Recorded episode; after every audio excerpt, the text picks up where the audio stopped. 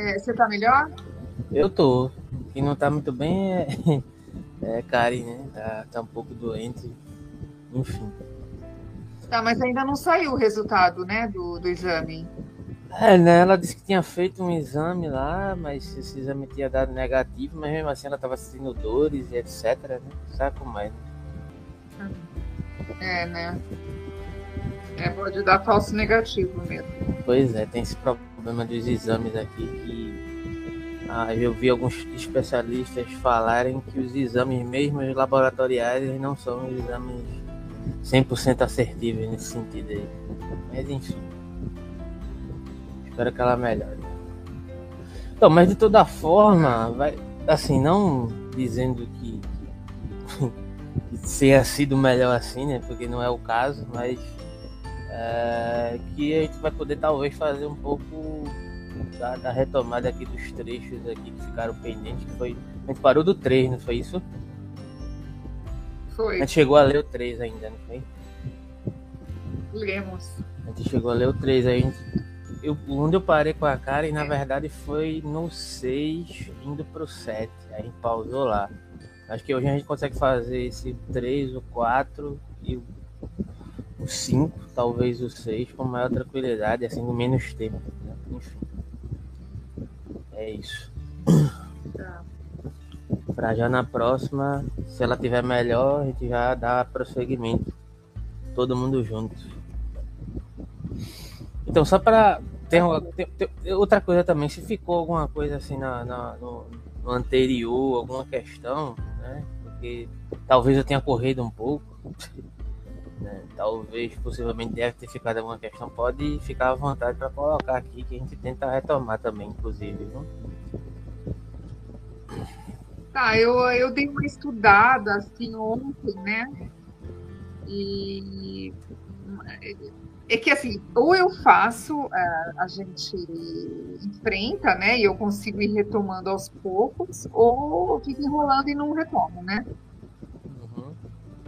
É, então eu, eu consegui é, escrever um pouco sobre o que eu nem sei o que é, é na verdade eu tenho dificuldades com termos, é, termos filosóficos, né, como categorias, o que é categoria, o que não é. é então, por exemplo, é, quando você tem uma. Posso tirar uma dúvida? Pode falar, já estou ouvindo já.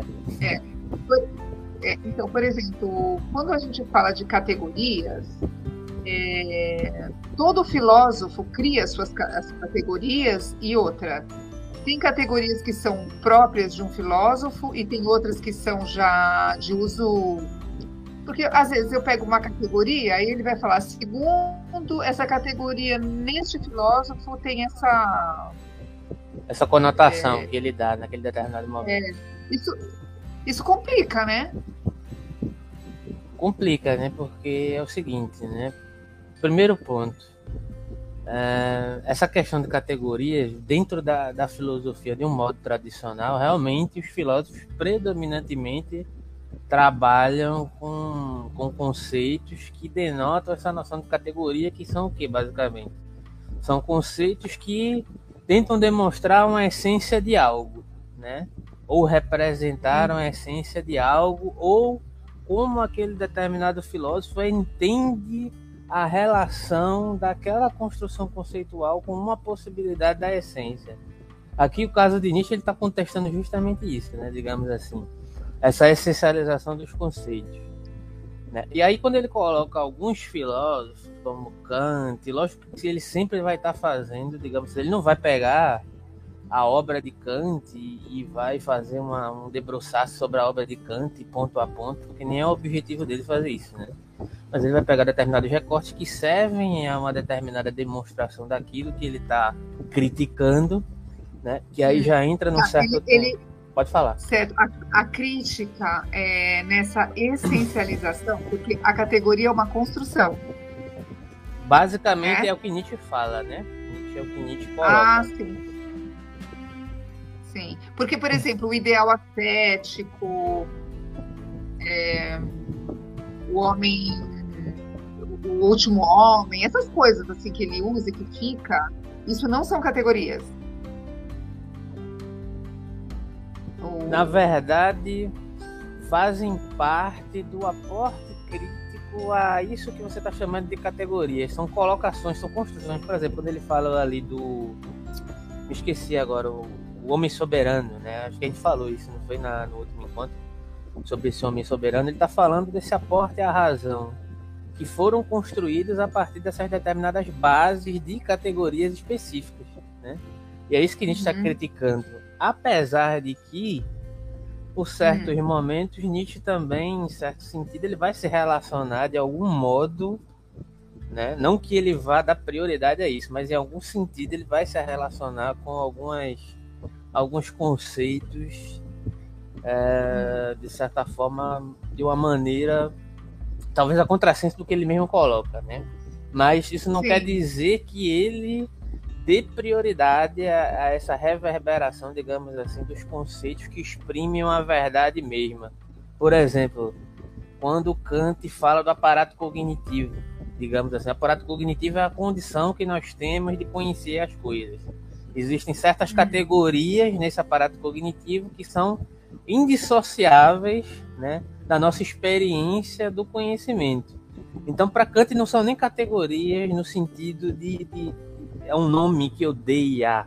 Mas são categorias a priori. Né? Categorias a priori que são, digamos assim, inatas. São inatas à condição humana. Essa é uma das questões que a gente vai dizer. Não, na verdade, esse aparato cognitivo aí ele é construído. Ele é histórico. Né? Entende? Hum. Uhum. Então passa mais ou menos por aí. Nietzsche está indo de encontro a isso, por vezes ele se trai, o que é normal. Ele também não quer ser um filósofo coeso nesse sentido. Ele se propõe a ser contraditório, de explicitar as próprias limitações, né? Uhum. Mas ele está criticando justamente esse processo aí no qual você chamou de categorias, que é uma coisa da tradição da filosofia, né? Quando a gente vai estudar filosofia, Aristóteles, Kant, Hegel, até mesmo Marx, a gente vai lidar com essas supostas categorias. Lógico que Marx vai tratar isso de outra forma, não como categorias, como outra questão, mas enfim, está influenciado de certa forma, né? digamos assim. Entende? Uhum. A dúvida era essa? É. Ou tem mais alguma questão que queira colocar sobre isso? Peraí, deixa eu ver aqui. Deixa eu ver. Ah, outra coisa aqui que eu li, peraí, era uma desconfiança, peraí.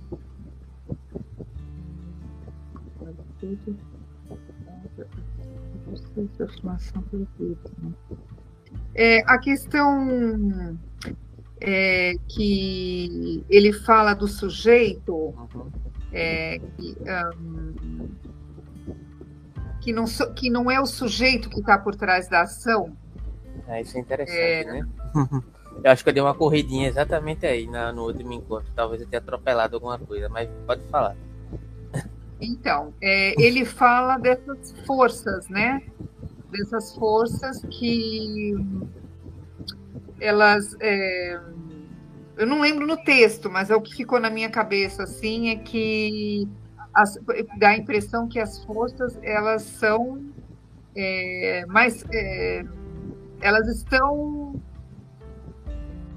não é que elas sejam as causadoras das, das ações, não sei, mas é, é, como se tudo, não só no, na gente, no, no, sujeito, como no mundo, existe essa força de que ele fala que, que é a geradora da ação, mais do que um sujeito que, que pense, que. É... Que possa deliberar. Exato. É, é, é como se fosse mais forte. Vai. É, como que a gente. O que está mais certo? Viver de acordo com essas forças, vamos dizer, não sei se são instintivas ou. Isso é muito boa essa ou, questão. é, ou porque realmente eu penso que a gente está. E agora muito rápido, né? Porque eu tive filhos e eu vi que isso meus filhos vivem descolados assim de uma de uma vida animal não que eu goste não estou falando assim viver é, na verdade até uma vez eu falei que meu filho que parece uma coisa mais animalesca uma coisa sem banho sem hora sem sem experimentar novas formas, né? Experimentar novas, novos, novas condições de vida. Então, eu já, é, eu já li isso mais a preguiça mesmo. Né? mas, assim, Não, mas a preguiça também faz parte, né? Digamos acho... assim. Do... A preguiça de ter um comportamento, só que ele vai ser cobrado, né? É, tem, é, tem uma, uma certa tem uma certa imersão no qual você, por mais que, digamos assim, aquilo não seja deliberado, você queira fazer, criar um novo modo de existir, dentro do contexto social, você vai enfrentar algumas impossibilidades diante do seu modo de existir, digamos assim. Pois. Tá. É, mas aí voltando lá, então. É, é, então, o sujeito não delibera, então, segundo Nietzsche, ou inteiramente, ou são essas forças, e hoje é, hoje não, ao longo da história, a, no caso, a moral, né, é, que tenha uh, vencido naquele momento, naquela região, onde a moral que venceu, ela então age é, para frear essas forças. É isso? É isso mesmo? Então, um, passa por aí. Eu queria saber do suje... a questão do sujeito, então ele, segundo Nietzsche, ele não é o que delibera. É justamente essa questão. A, a minha interpretação desse contexto, eu acho que tem outros textos, inclusive em Zaratustra, que vai servir para deixar isso um pouco mais claro. Eu acho que falar de Zaratustra assim solto, hum. né? Mas é, é, um pouco complicado porque não é um livro tão fácil que você tem que ter uma certa base de Nietzsche para chegar lá e fazer essa ligação. Mas enfim, tem alguns hum. trechos lá que ele vai relacionar com algumas, algumas, digamos assim, vou chamar de postulados aqui, algumas questões pontuais que ele coloca em determinado momento. Um ponto é justamente esse sujeito da ação. O que eu creio que Nietzsche está falando nesse determinado contexto, a gente pode justificar no próprio texto, isso em alguns comentadores, eu posso até posteriormente mandar alguns textos de base que trabalham essa questão para você aí, alguns artigos do próprio grupo de estudos Nietzsche, etc., que vão, de certa forma, dar a porta que eu estou falando aqui não é necessariamente que o ser humano ele, ele não pode deliberar sobre determinadas coisas, mas é que existe uma forma de deliberação que foi produzida. E essa forma de deliberação que foi produzida foi baseada numa ideia de subjetivação de determinados modos de existir, digamos assim, dentro do contexto que ele está falando aqui na genealogia da moral da relação da moral de senhor e de escravos, tem que lembrar dessa questão aqui, diante de uma moral que se exigiu predominante a partir de um modo reativo de existir. Que moral predominante foi essa? A moral do escravo, no sentido de que existia um contexto cultural é, em, em, conflito durante vários momentos da, da humanidade que Nietzsche tentou colocar aqui, tentou nos demonstrar através do, todos os trechos que ele vem falando desde o início, dos moralistas ingleses, dos fisiologistas, tudo isso ele está colocando a problemática da linguagem, inclusive, que perpassa essa questão dessa produção desse modo deliberativo ligado a esse sujeito coeso, capaz de fazer promessas, capaz de se manter previsível, doméstico, seja lá mais o que for que você associar esse tipo de comportamento, que é proveniente de uma, de uma virada cultural que faz parte de uma certa transvaloração dos valores dos escravos, digamos assim, fisiopsicologicamente falando. Então, esse sentido que ele coloca dessa subjetivação da ação é justamente proveniente dessa produção desse sujeito moderno, sabe? Não... É, inclusive até não só sobre, é, sobre a igreja, mas também para o Estado, também isso é importante domesticar, né? Para a igreja, para o Estado. Formação do Estado. Para fil... Estado, é. Para filosofia, para ciência, para fisiologia, para literatura, tudo isso ele está criticando aí. Às vezes não de forma muito clara, mas né, tá ali no, no pacote, digamos assim. Tanto é que em um outro momento, parece que Nietzsche está falando que, na verdade, não existe livre-arbítrio. Como foi construída essa ideia do livre-arbítrio. Mas ele vai admitir posteriormente, a gente não, não, não, sei se a gente vai chegar lá é, assim tão tão rapidamente, mas ele vai mencionar a questão que existe uma certa dimensão da liberdade diante de uma perspectiva de crítica da cultura, desse modo de criticar a cultura que ele está estabelecendo aqui, inclusive dentro da própria crítica à cultura alemã que ele também está fazendo aqui, que é uma das questões que também estão em pauta, né? digamos assim. Não sei se deu para responder assim, menos parcialmente a questão. É, do livre-arbítrio vai ser tratado ou não? A gente tratou em alguns momentos dessa questão, mas vai, vão ser em outros momentos ele vai retomar, não necessariamente diretamente essa questão, mas uhum. ligados a, a, outros desenvolvimentos, como por exemplo a questão da má consciência e etc. É, mas está ligado a essa questão do livre-arbítrio, né, a essa produção, essa, essa possibilidade de deliberar, digamos assim, diante de um certo modo supraterreno de existir, né? Que de certa maneira pode responsabilizar aquele determinado sujeito, né, por uma determinada ação a fim de uma resposta de sobreposição daqueles que foram de certa forma dominados em um determinado contexto cultural.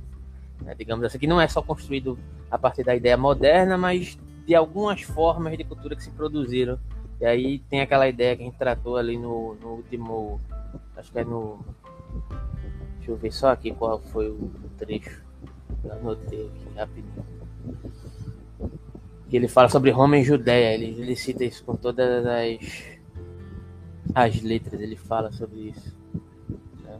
A gente mencionou aqui o trecho. Cadê? A decadência do homem europeu, foi o 12 ação e subjetivação. Quer anotar isso? Porque às vezes ajuda esses títulos. Eu retomei meio que o 12. Mas você está olhando no texto? Não, eu tô olhando, olhando na no... tô olhando na anotação de acordo com o texto que eu fiz aqui, de acordo com cada aforismo desse que a gente leu na última. E esse aí tá em que aforismo para eu anotar perto? O 12 é a decadência do homem europeu. Ah, tá.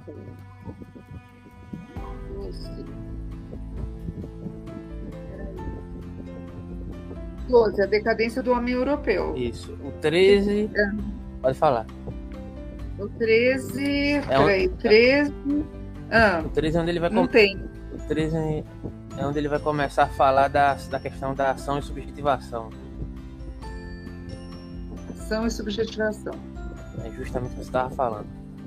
O 14 ele vai fazer meio que um resumo, falando da, da produção desses ideais no mundo terreno que tem a ver com essa questão aí do livre-arbítrio, digamos assim, de certo modo. Uhum. Né?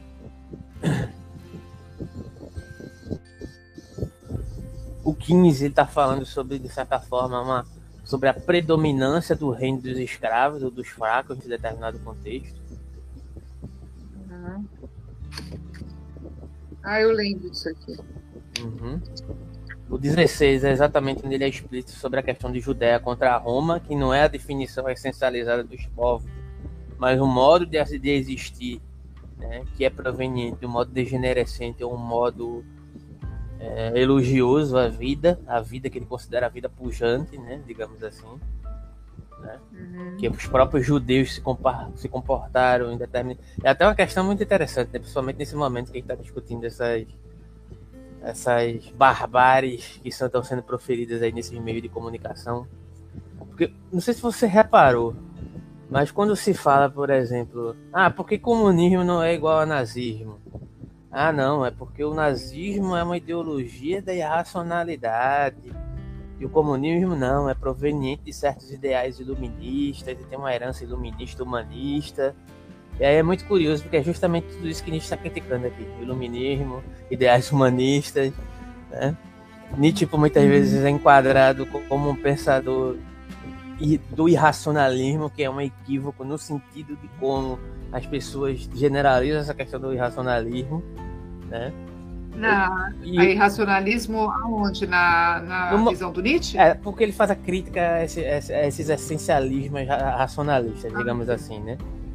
É, Aos idealismos também. Também, né? Também. Então, porque o que eu tiro assim, é, no, no, caso do Nietzsche, é querer tirar é, trazer soluções, né? Essa, essas, por exemplo, o idealismo, os idealismos, né? Eles trazem soluções onde, imagina, você vai ver comunidade, é, né? É, onde não vai haver os, o, é, eu não sei quais são as promessas, vai, do comunismo. É. Mas é, é um ideal de sociedade sem problemas, vai. Sem. é bem complicado isso. Mas, assim, tem, ah. tem um certo sentido. Eu tava até falando com a Karen isso um, um tempo disso. Só que ah. é, falar sobre isso com ela às vezes é complicado, porque às vezes ela, ela, ela toma por um lado de que como se eu tivesse digamos assim, criticando a ideia do comunismo. Pelo contrário, sou muito até a favor das reverberações políticas, históricas e, e políticas do, do, comunismo como um todo. Entretanto, todo movimento tem seus problemas, né? Mas a questão que acontece é justamente isso. Existe uma dimensão de compreensão ideal dessa reverberação do comunismo, né, no sentido de que ah, é uma, como muitas vezes é interpretado, ah, o comunismo quer trazer uma, uma, um, paraíso para a Terra, o comunismo quer ao, se colocar mediante uma disposição de uma realização utópica de uma sociedade sem classes, né? E de certa forma isso se torna essencializado e ideal. É isso em certo modo, tem um certo idealismo nesse sentido. Há movimentos que seguem nesse caminho, mas há outras prerrogativas que são, na verdade, materiais a partir da realidade vigente que se estabelece diante de uma perspectiva imanente das, dos conflitos políticos, sabe? Por exemplo, quem uhum. trata sobre essa questão, teve um vídeo que a gente estava comentando lendo um livro de Deleuze, e ele fala justamente sobre isso, ele a diferença da utopia essencializadora, da utopia hum. essencializadora que por muitas vezes está ligada a um certo modo hierárquico de ver a vida e a utopia da imanência que está circunscrita no momento vigente sem idealismo, que seria uma utopia do presente, uma utopia da vida. Isso é, isso é curioso, né? de certa forma. Né? Ele diz: olha, ele faz uma certa relação, né, digamos assim, ele faz toda uma investigação. Né? Ah, isso é um livro do Deleuze, o que é a filosofia tem uma certa influência de Nietzsche hum. ali, mas não se reduz a Nietzsche.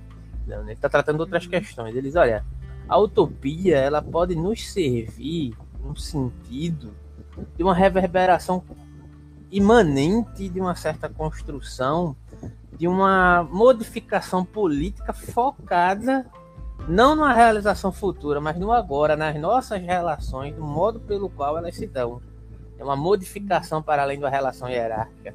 Ou seja, uma utopia que não é, não parte desse pressuposto do presente, do imanente, do imanente, das relações que podem se dar para além dessa questão da essencialização, do almejar idealista utópico, aí você vê como Nietzsche está presente aqui de certa forma.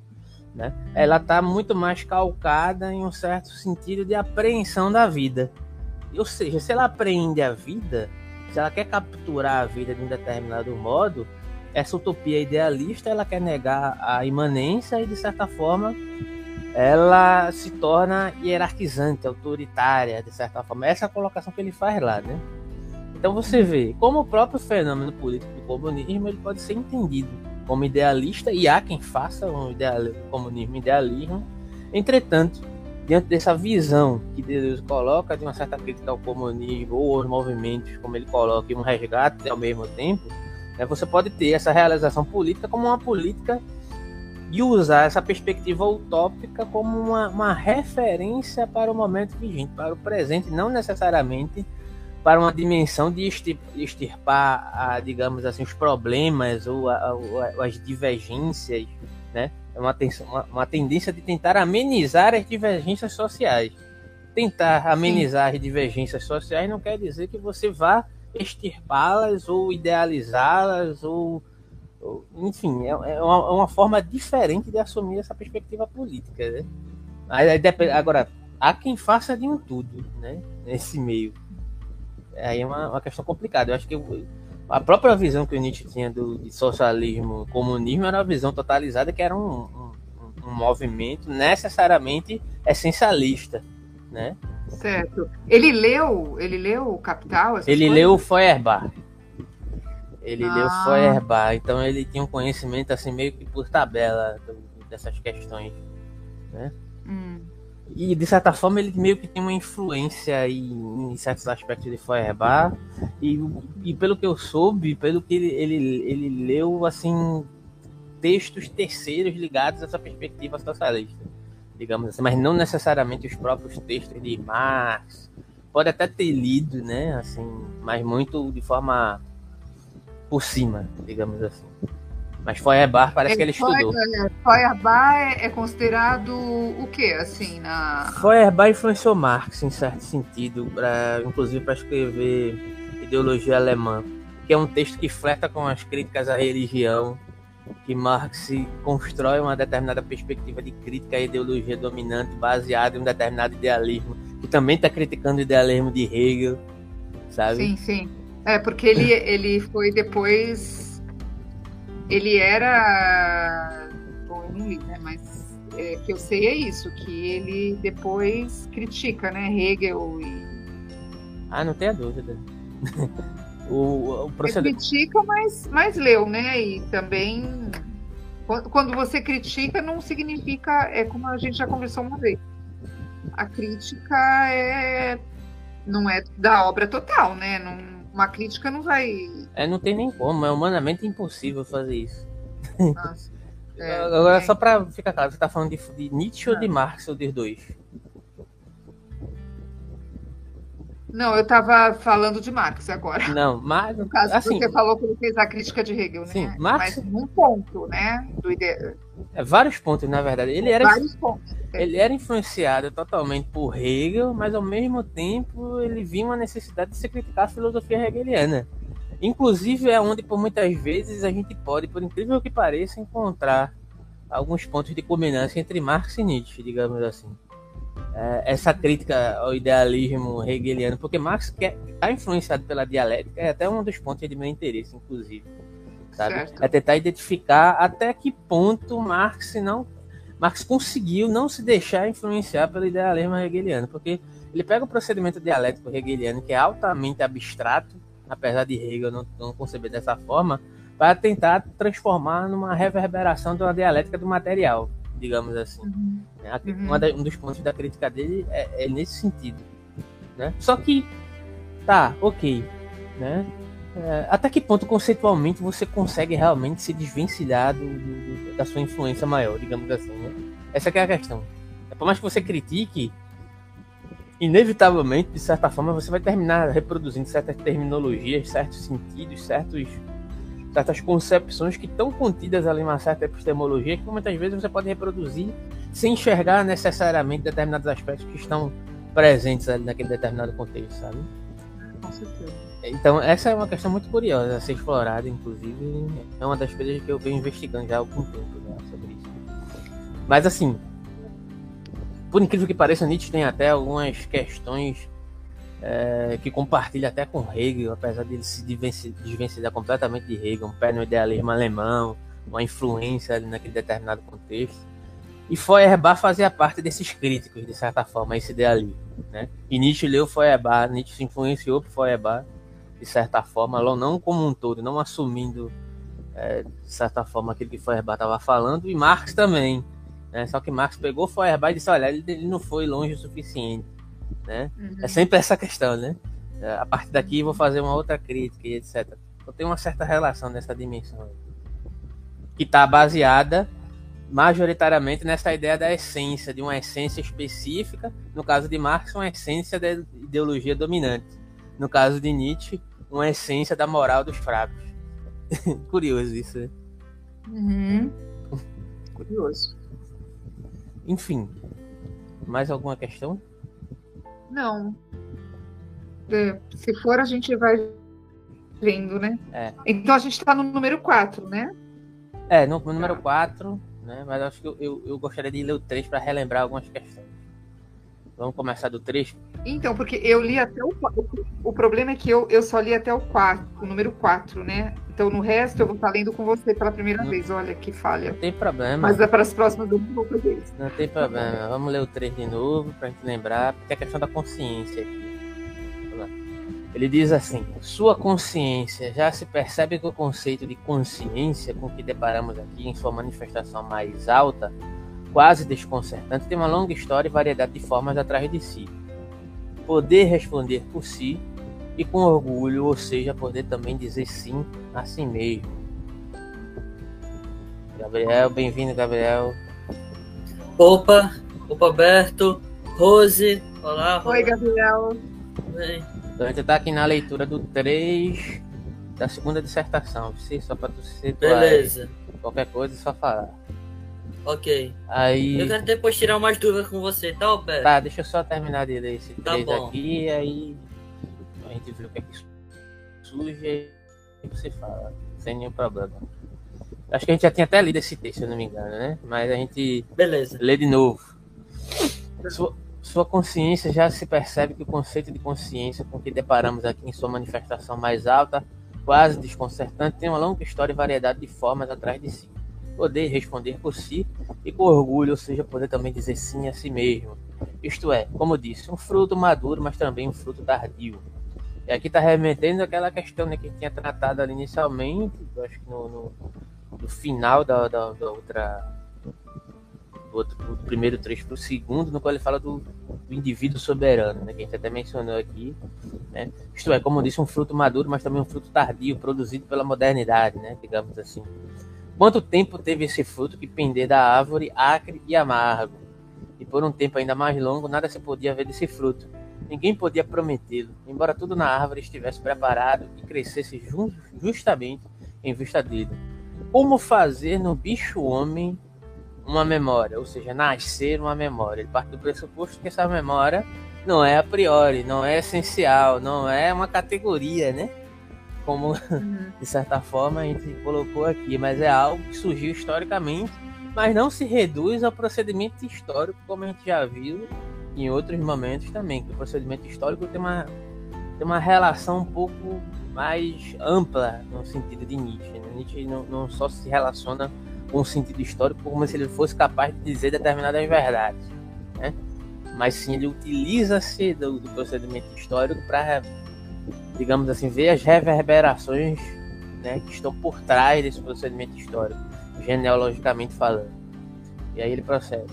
Como eu gravar algo indelével nessa inteligência voltada para um instante, meio obtusa, meio leviana, nessa encarnação no esquecimento? Como é que eu vou gravar uma memória nesse pedaço de carne que tende ao esquecimento que se chama, de, se chama homem? Né? Como é que vai, vai ser feito isso? Esse antiquíssimo problema, pode-se imaginar, não foi resolvido exatamente com meios e respostas suaves. E aí tem toda aquela descrição, né? não, não só se resume a questão da, da consolidação do homem moderno, mas tem a questão da cultura judaico-cristã, que em determinados momentos Nietzsche colocou ali que a partir de Tertuliano e Tomás de Aquino dão algumas pistas do que ele quer dizer a partir dessa produção, né? Dessa, digamos assim, dessa forma um pouco terrível, né? De, de, de marcar essa memória nesse, nesse, nesse, pedaço de carne que chamamos aqui de homem. Ô, Roberto, Fala. quando você diz terrível, em que sentido? Terrível no sentido de uma crueldade, da pancada, do sangue, da, da, da ameaça, né? do medo do inferno, de, de, de, de Da etc. crueldade. É, a crueldade, mas a crueldade aqui ela vai ter não só um sentido negativo, mas também vai ter um sentido positivo também. É por isso que eu não mencionei crueldade agora. Né? Sentido positivo, não de como nós entendemos positivo costumeiramente, mas no sentido, digamos assim, até afirmativo, no sentido nietzscheano. Né? Que pode ser pujante, referente à vida, que pode fazer parte, de certa forma, desse determinado contexto de elogio à vida que Nietzsche interage. Né? E tu vai ter um capítulo exclusivamente sobre isso, já já, pode falar, Luiz. Ah, tá. Não, porque eu tava vendo que a, a crueldade ela é vida, né? Ela é da nossa, da nossa natureza, né? E no caso do dessa parte, no caso desse dessa parte mais recente da história, vamos dizer, já do cristão, né, da, do sacerdote cristão, tipo do ano mil aí, sei lá, aí é, tem uma co- coisa da, da psicológica, né, mais, mais elaborada, não? Além da. Claro, teve aí a, a Inquisição, tudo, mas a da culpa e dessa. Como que. Como que vê a crueldade nisso? Porque a crueldade tem a crueldade que você vê que ele elogia, né? Então, ele vai ter um determinado momento que ele vai dizer que é, não só através.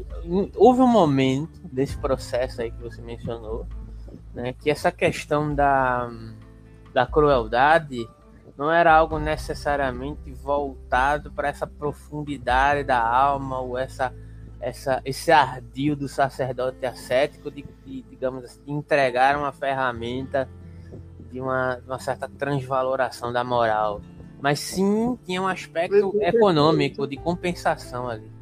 Ô, Alberto, eu não sou exatamente, não é exatamente eu, mas tem, eu não sei exatamente se é essa parte ou não, mas eu me lembrei da questão da biopolítica em Roberto Espósito, porque ele traba, uh, tem um capítulo de um livro dele, inclusive já está traduzido aqui no Brasil, que é Bios, Biopolítica e Filosofia, e ele, ele dedica um capítulo desse livro para falar que defende a tese da existência da biopolítica no pensamento de Nietzsche. Então, assim, será que esses aspectos da biopolítica, como nós sabemos, é, com base em Michel Foucault, que ele vai ter. É, será que é, é, é isso que você está querendo trazer? Será que é possível a gente falar de uma biopolítica nessa parte aí em Nietzsche nessa, com base nessa leitura que a gente está fazendo, óbvio. Tá, eu vou comentar isso daí, mas eu acho que a Rose estava tentando falar alguma coisa, não sei se o microfone dela tava com problema. É, eu só estava escutando não, uns não, cortes. É... Não, não falei. O que eu falei, você respondeu. Tá. Olha, essa questão da biopolítica é um pouco complicada. Eu acho que é uma interpretação que é possível ser feita, né? Inclusive, Foucault tem uma determinada influência muito forte aí em Nietzsche, né? Só que o que eu estava querendo comentar é que existem dois momentos de certas transfigurações que existem aqui em Nietzsche, que não é só referente a esse ardil, dessa utilização do ardil pelo sacerdote ascético, dessa suposta profundidade, né, digamos essa profundidade da alma que surge a partir de um modo reativo de existir que a Rose mencionou. Né? Ou seja, o sacerdote ascético se torna um, um tipo, né, produz um certo tipo de inteligência, né, que em um determinado aspecto, o próprio Nietzsche já nos disse aqui que é muito superior, inclusive, à moral do nobre em um determinado sentido. No sentido de se, é, digamos assim, é, de produzir determinadas estratégias, digamos assim. Né? É, isso aí o próprio Nietzsche falou. Né? Só que existe um outro sentido que a gente já tinha mencionado ali em outras leituras que a gente fez, que em um determinado momento esse aspecto da, do uso da crueldade ou dessa pretensa digamos assim, dessa, dessa ideia de punição ou essa ideia de produção de uma determinada memória, ela não era necessariamente baseada nisso, mas sim diante de um aspecto de compensação, diante de uma, uma, uma, uma relação quase que econômica. Quase que econômica não, ele usa necessariamente essas palavras.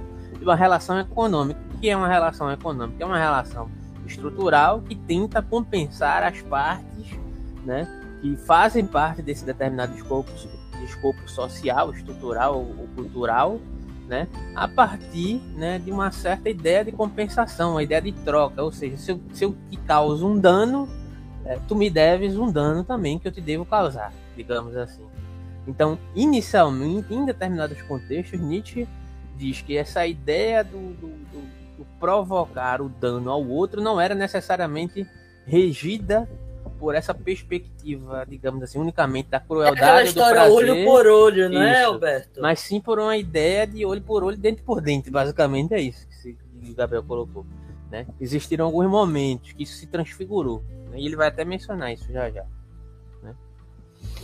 Agora, como é que isso se reverbera a partir de uma biopolítica? Hum, a gente pode até pensar as luzes do sacerdote ascético, isso daí, né? Como é que o ascetismo vira uma, uma, uma, uma um meio de controle, não só o ascetismo ligado ao aspecto religioso, mas o ascetismo ligado às produções de discursos sobre o comportamento humano, os discursos biológicos, os discursos psicanalíticos, inclusive, né?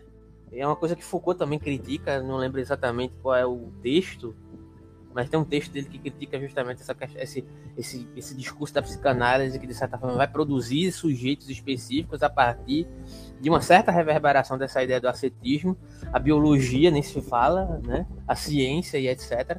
E pode estar calcado nisso aí também, nessa influência. Né? Eu acho que não li, eu lembro que você mencionou isso uma vez, lá, sei lá, dois anos atrás, quando a gente fazia ainda o grupo com, com o pessoal da, da Federal, até Thales estava nesse dia, você fez uma exposição desse texto, né?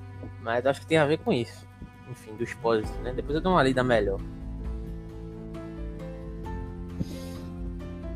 Eu, se eu não me engano, tem um vídeo aí no canal lá. Do, ah, tem uma gravação da exposição que você fez. É. Depois eu vou baixar e, e editar melhor só o trecho da apresentação e vou postar.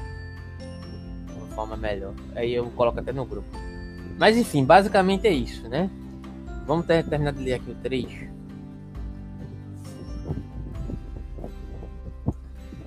Onde foi que eu parei? Vocês me recordam aí, por favor? Acho que esse antiquíssimo problema, pode-se imaginar, não foi resolvido. Isso, isso. Exatamente com meios e respostas suaves. Talvez nada exista de mais terrível e inquietante na pré-história do homem que a sua mnemotécnica. Abre aspas. Grava-se algo a fogo para que fique na memória. Apenas o que não cessa de causar dor fica na memória. Eis um axioma da mais antiga e, infelizmente, mais duradoura psicologia da Terra. E aí, anteriormente, ele tinha falado do não, não mais poder esquecer-se, né? Ele usa até uns termos um pouco rebuscados ali no início, né? Foi até um pouco complicado assim fazer alguns desdobramentos, mas tem a ver com isso, né? Não mais poder se esquecer, ou não mais poder esquecer-se. Né? Uma psicologia da Terra. Pode-se mesmo dizer que em toda parte onde na vida de um homem e de um povo existe ainda solenidade, gravidade, segredo, cores sombrias, persiste algo do terror com que outrora se prometia. Se empenhava a palavra, se jurava. Ah, é o passado, o mais distante, duro, profundo passado que nos alcança e que reflui dentro de nós. Será que é isso mesmo? Estou até aqui, né? Quando nos tornamos sérios, jamais de deixou de haver sangue, martírio. É quando, é quando nos tornamos sérios. Mas é, esse passado é um passado, então, muito lá, né? Que é o. que está na. antes ainda dessa. Bom, viajei aqui, vamos seguindo aí. Então, que está nesse desenvolvimento histórico, né? nessa investigação que ele fez aqui, nos outros textos. Eu que... acho demais, é. é. Que a gente até mencionou ali um, trecho completo ali de Tertuliano, que é um dos pais da igreja e etc, né? Que vai se desenvolver. Aí já, já, exato, já, já tá mais próximo, né? Uhum. Eu penso que às vezes quando ele fala no passado profundo, ele, ele vai bater lá no Paleolítico. onde as primeiras relações, né, dessa de prejuízo que você falou, de dano, né? Uhum. Que você causa um dano e que Lá, é, é uma interpretação possível, viu? Porque ah. muitas vezes, quando a gente trouxe isso no próprio grupo de estudos Nietzsche, isso fica entreaberto. Porque não, ele, não, ele de fato ele não dá ah, uma. Não, é. mas, ele dá, mas ele dá uma pista de que isso foi se tornando pior a partir do momento que o homem começou a se tornar esse homem aí civilizado, digamos assim. Né? Sim. É, enquadrado, né? É, enquadrado em certos parâmetros supostamente racionais e etc. Isso foi tornando-se muito mais, digamos assim, ardiloso. Né? É, porque eu, penso assim, é, existe toda essa. A, a, um tempo enorme para o, o, forte colocar. É, vamos dizer, vai, quando ele falava do bom, do, do, do, do, do bom e do ruim, né? Não, como é que era? O primeiro forte. Do bom e do ruim mesmo. E, é, e a reação é bem mal. Isso. Então, toda, toda essa construção do bom e do ruim, vai, vamos dizer, onde, onde a moral foi colocada por uma ação, já tudo isso, isso levou um tempo. Depois ainda tem o tempo do, da inversão. Né? Uhum. Né? É, e, e, e, o que nós estamos vendo até hoje, né? Então, assim, só de pensar é, é, de que tudo isso é, é colocado para a gente não, não para a gente aqui no, eu no caso, nós, né, da gente tirar essa ideia da, dos conceitos é, como você usa a palavra aí, essencializados, né? Essencializados, categorias é. dadas a tá. priori, categorias a priori. Toda essa é, tá bom, obrigado. Então, é muito interessante isso, né? É, é, admitir que toda a história da humanidade é uma história de sobreposição e imposição. Ponto final. Em outras palavras, podemos interpretar até Marx aqui. A história da humanidade é a história da luta de classes, inclusive. Digamos assim, né? Sim. Mesmo Sim. sendo as classes produzidas a partir dessa base do conflito, né? E, um, e, um, e, uma tendência a extirpar as classes também seria uma tendência, de certa forma, a tentar se sobrepor a essa hegemonia, a essa essência social que foi produzida. Aí você vê Nietzsche e Marx em diálogo, né? Assim. Foi. Por incrível que pareça. Marx era muito mais brilhante que muitas pessoas sem que, que dão adentro os textos dele supõem que ele, que ele, que ele não fosse. Mas enfim. E aí ele segue, né? Jamais deixou de haver sangue, martírio, sacrifício, enquanto o homem sentiu a necessidade de criar em si uma memória. Os mais horrendos sacrifícios e penhores, entre eles o sacrifício dos primogênitos, primogênitos, as mais repugnantes mutilações, as castrações, os mais cruéis rituais de todos os cultos religiosos, Todas as religiões são, no seu nível mais profundo, sistemas de crueldade. E aí você vai ver isso, infelizmente, em todo tipo de religião, inclusive, mesmo diante de certas religiões que não estão, de certa forma, no cerne da questão eurocentrada. Né? Essa ideia da crueldade, de um certo tipo de crueldade específico, que é uma crueldade que tende a gravar uma memória no, no indivíduo, digamos assim. Tudo isso tem origem naquele instinto que divisou na dor o mais poderoso auxiliar da mnemônica. Em determinado sentido, isso inclui todo o ascetismo. E aí vai entrar o que o Gabriel falou aqui, de certa forma, que eu mencionei igual a psicanálise. Será que a psicanálise também não é uma, uma forma de produzir determinadas subjetividades essencializadas e etc., é, a partir de um determinado discurso sobre a subjetividade? Do que, que ela se difere do, do sacerdote ascético? Tô provocando aqui, não tô dizendo que eu sou contra a psicanálise, não, é, tá? A psicanálise você fala o quê? De Freud? Freud, claro. Freud. Ah. a psicanálise, não necessariamente só Freud, porque Freud já viu esses problemas também, sabe? Mas é o freudismo, é o que surge a partir de Freud, é o fã-clube. Saca o que eu tô querendo sim, dizer? Sim. Ah, sim. A viagem. É, é, o que causou Freud. O clubinho. É, pois é. Freud mesmo ele já via essas contradições. Você, no texto dele, você via que ele era teimoso referente a determinadas questões, mas ele, ele em determinados momentos ele via suas próprias impossibilidades. Mas aí sempre tem né, as apropriações, e infelizmente a psicanálise acabou se tornando não de um todo. Né? Não estou dizendo que vamos descartar a psicanálise por conta disso. Eu gosto da psicanálise, acho que ela é importante, continuo achando. Né? Mas acho que tem certos usos que se fazem da psicanálise a partir de certas totalizações de Freud e a partir de coisas que o próprio Freud disse que vão nesse sentido aqui da crítica que a gente está elaborando aqui referente ao sacerdote ascético, sabe? E aí é que se torna perigoso. Mas enfim, é... cadê?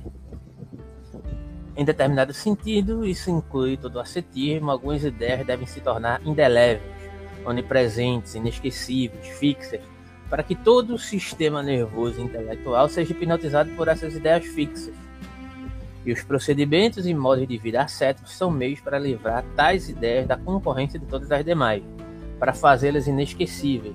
Você vê o que ele está dizendo aqui? Ele diz assim: são uma forma de essencializar os conceitos e você, de certa forma, tem uma vida praticamente que você já nasce e alguém te dá uma forma, olha, a vida é isso e isso, e não há nada além disso. Então, o modo de você viver é o modo de você se enquadrar em um contexto cultural específico que já está pré-determinado. Então, não há lugar para criatividade nessa vida né? É vestir a carapuça e acabou. Entende? É basicamente isso que ele está dizendo aqui, né?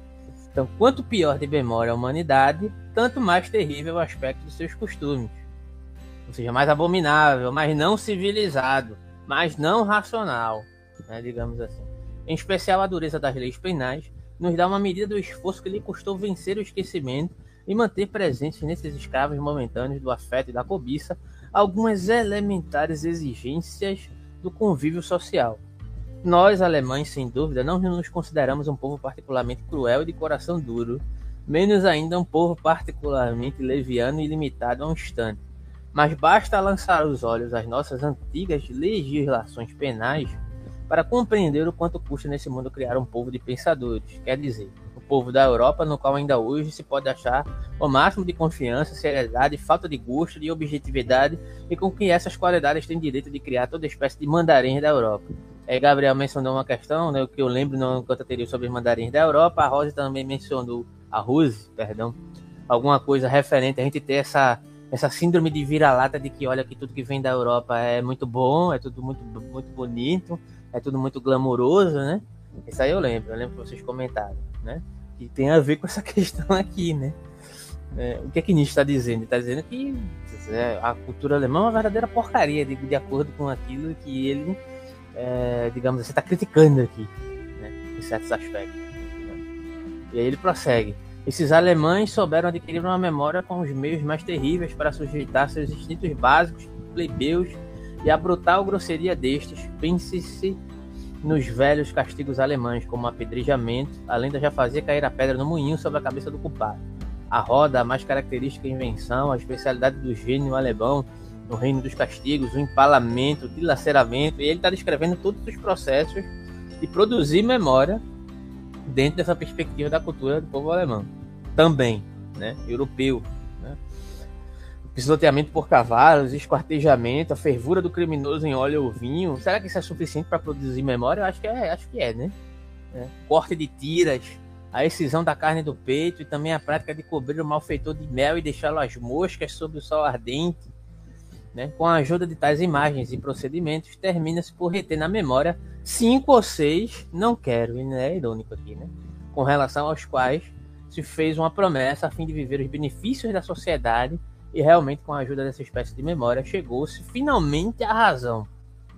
A a razão, a seriedade, o domínio sobre os afetos, toda essa coisa sombria que se chama reflexão. Todos esses privilégios e adereços do homem, como foi alto o seu preço, quanto sangue e quanto horror há no fundo de todas as coisas boas. E aí eu faço um adendo aqui, essencialmente boas. Será que existe algo necessariamente, essencialmente bom? Fica a questão, né? Enfim, questões. Roberto, Fala. eu tava pensando assim, porque você tava falando sobre a questão de produzir memória. Uhum. É, é, na verdade, eu vou fugir de Nietzsche, é, vou falar sobre Foucault é, não sei se você lembra, ele uh, no caso, quando o sentido é a, a questão é sentido de punição, você produziu essa a, a punição, a, é, o sentido do castigo é punir a pessoa. Então, é, talvez a punição, é, é, a pessoa use a punição como um instrumento dentro do castigo e faça do castigo um, uma questão de se pensar, nossa, eu desobedeci aquela pessoa, eu desobedeci e eu estou sendo punido por isso, então não vou mais fazer isso. Eu, eu acredito que há essa produção de memória nesse sentido, enquanto uma coisa, uma possível razão punitiva uh, nesse sentido. É, é, assim, porque assim, no que eu me lembro que eu uma vez escrevi um texto sobre isso, sobre os mandarins da Europa, é, hum. Nietzsche acredita que, assim, é, em certa parte tem essa crítica negativa da cultura alemã, mas é, os alemães não são, assim, necessariamente esse estereótipo assim do que ah eles são rígidos tudo tá não eles não são assim desse jeito assim são frios ou cruéis como é, os antigos os povos germânicos é, mas vamos. É, é, mas o que a gente vai. Mas mesmo assim, com essa crueldade tudo, houve uma, digamos, uma possível aprendizado em questão de, de estudarmos e entendermos a lei nesse sentido. Entende o que eu estou falando? Eu, mais ou menos assim que, que eu... eu entendo, só que isso tem relação com outra questão que a gente vai colocar, que é a ideia de Bildung, né, que é está ligada a uma, uma, proposta que ele inclusive vai criticar, porém, entretanto, vai tentar de certa forma que é algo análogo a um tipo de, de ímpeto educacional, digamos assim, né? Mas o, o, o Alberto, o, o, o, Nietzsche, ele, ele viveu a Bildung, né? Ele é porque é anterior a ele, né? A educação alemã, ele, ele usufruiu. Sim, mas é justamente essa questão, né? Aí ele vai criticar, é? Ele vai criticar, ele vai criticar em determinados aspectos, vai fazer um ah. desmembramento disso em certo sentido, vai pegar alguns aspectos que ele considera, ah, isso aqui é, é passível de ser utilizado, isso aqui não, né? Mas ele vai fazer uma crítica, porque isso faz parte, inclusive, da crítica da cultura dele também, né?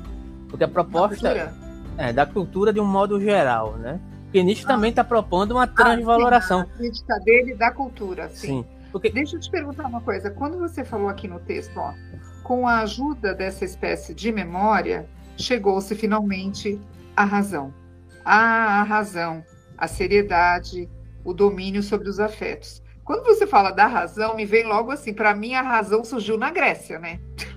tipo, quando, sei lá, eu sempre liguei a ori o homem passou, mas é, e nem é com quando ele passou a não viver de acordo com os mitos, aquelas coisas, né? Uhum.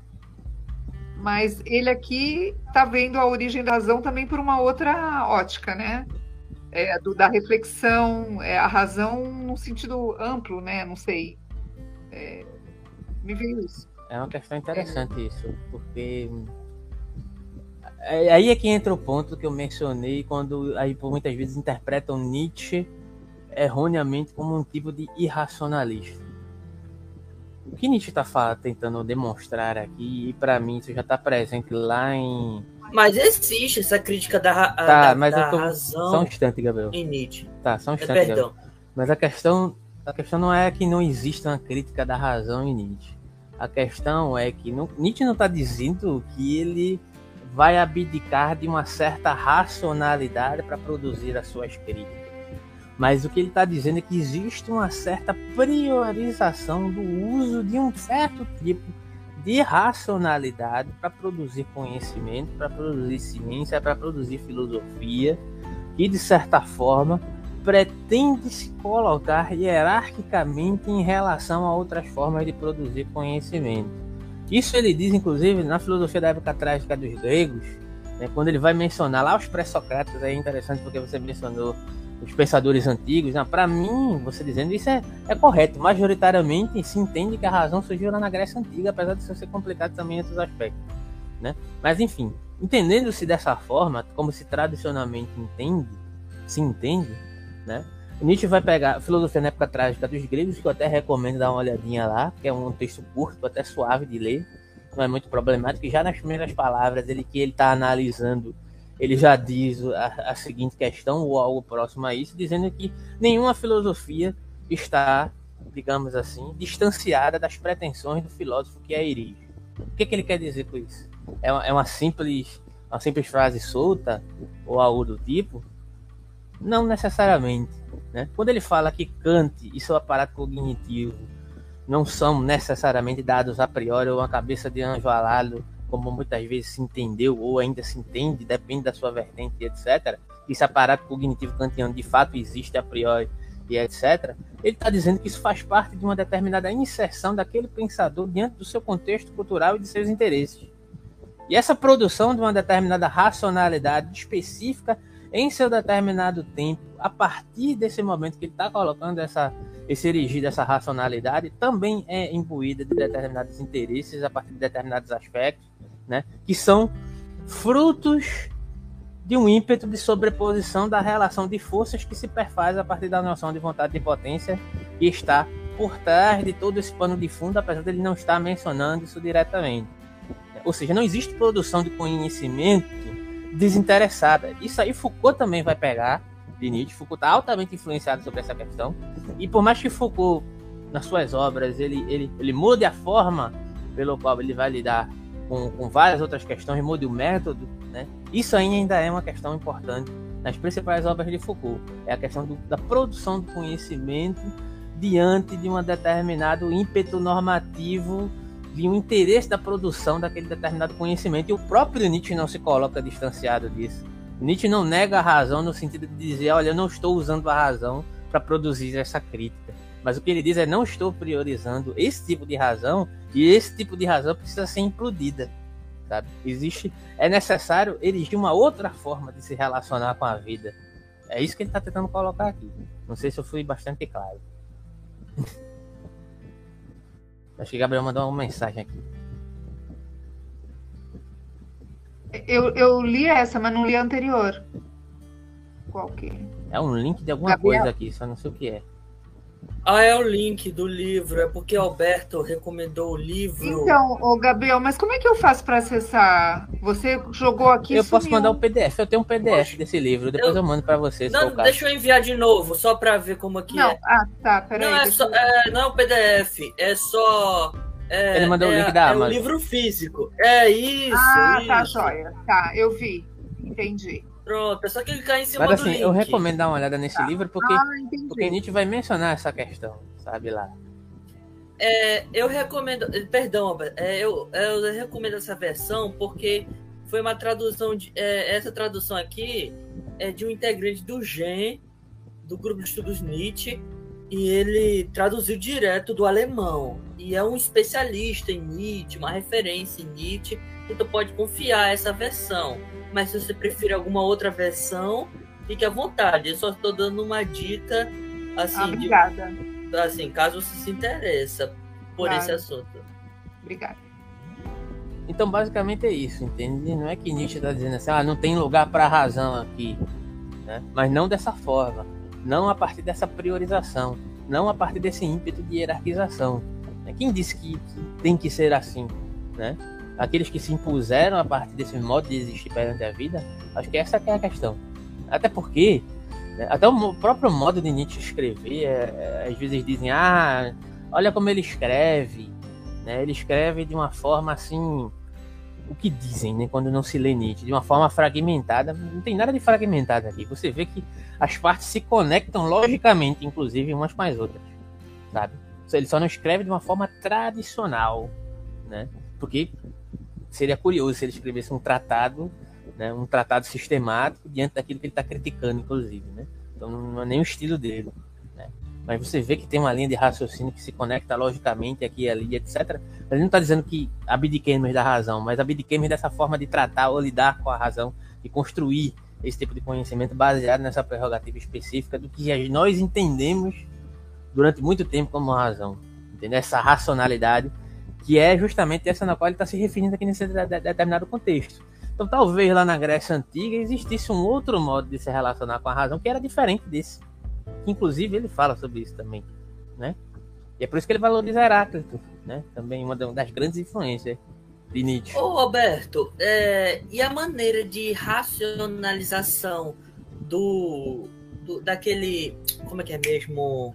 Do Léo, Léo não é Levi Strauss, do Léo Strauss, porque ele resgata essa visão racionalista dos gregos, é, não, é, é, que é óbvio que é diferente dos modernos, e isso será que tem algum impacto com. Assim, ele tem essa forte influência com Nietzsche, alguma coisa assim? Aí eu não sei, aí eu teria que ver, não tenho condições de comentar isso É que eu me não. lembro que você tinha dado uma espécie de lida sobre esse assunto. Ah, mas isso aí, Gabriel, tu tá falando de um negócio da palestra que o cara deu em 2019, tu queria que eu me lembre é demais, né? Não, eu pensei que você tinha feito um estudo aprofundado. Não, isso aí eu só tive contato na época e acho ah. que é, faz tempo que eu nem leio nada sobre isso. Tem que olhar de novo. Ah, entendo. Mas enfim, acho que eu terminei. Eu terminei de ler o, 4, não, né? Eu nem comecei, né? Eu acho. Não, não terminou. Não, não terminou. Eu nem comecei. Né? Isso, agora que a gente. No dia a gente parou aqui, onde você parou agora. Não, então vamos ler aqui. Aí ele vai falar da má consciência. Vai entrar finalmente no que diabos é má consciência. Mas como vê o mundo aquela outra coisa sombria, a consciência da culpa, a, a má consciência. Como isso, com isso, voltamos aos nossos genealogistas da moral. Mais uma vez afirmo, ou será que ainda não disse? Eles não valem nada. Uma experiência própria muito estreita, moderna.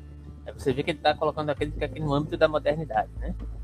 Nenhum conhecimento do passado, nenhuma vontade de conhecê-lo, tampouco instinto histórico, uma segunda visão necessária justamente nisso, e contudo, se ocupar da história da moral. Isso só pode conduzir a resultados cuja relação com a verdade é bem mais do que frágil. Esses genealogistas da moral teriam sequer sonhado, por exemplo, que o grande conceito moral de culpa teve origem no conceito muito material de dívida. Aí você vê como ele está mencionando aquele primeiro momento lá que a gente tinha mencionado, né? Com a ideia de reparação? Isso é a questão da, da, do sentimento de culpa, né? Ou que o castigo, sendo reparação, desenvolveu-se completamente à margem de qualquer suposição acerca da liberdade ou não liberdade da vontade. A ação e subjetivação, está mencionando aqui novamente. Né?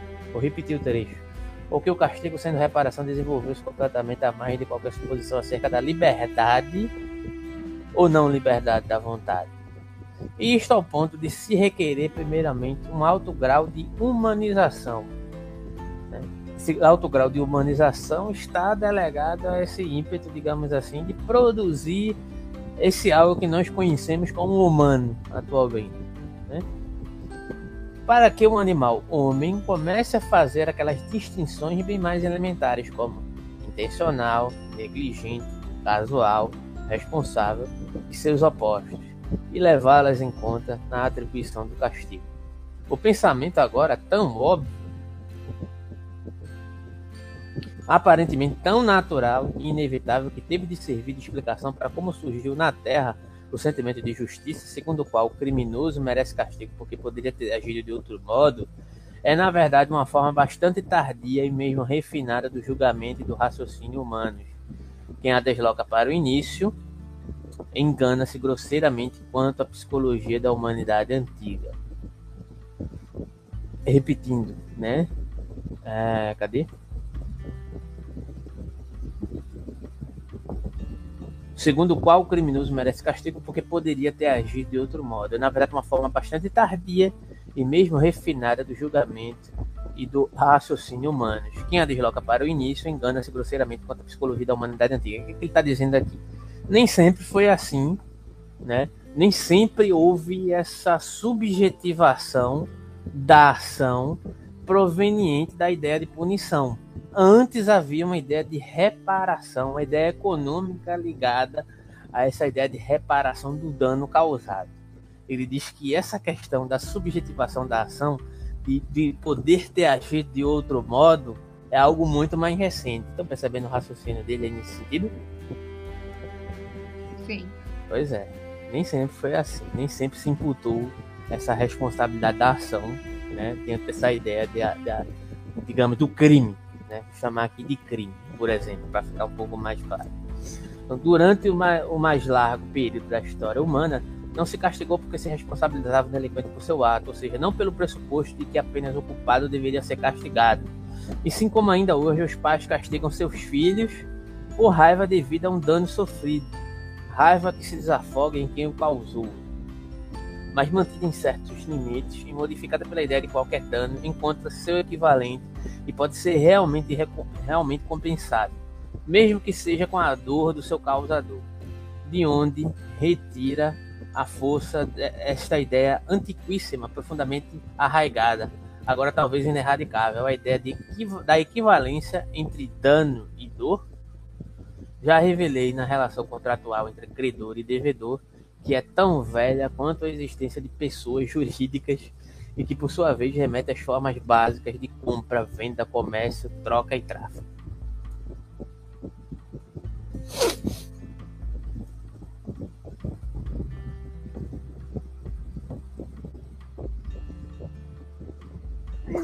Questões sobre. Acho que várias, né?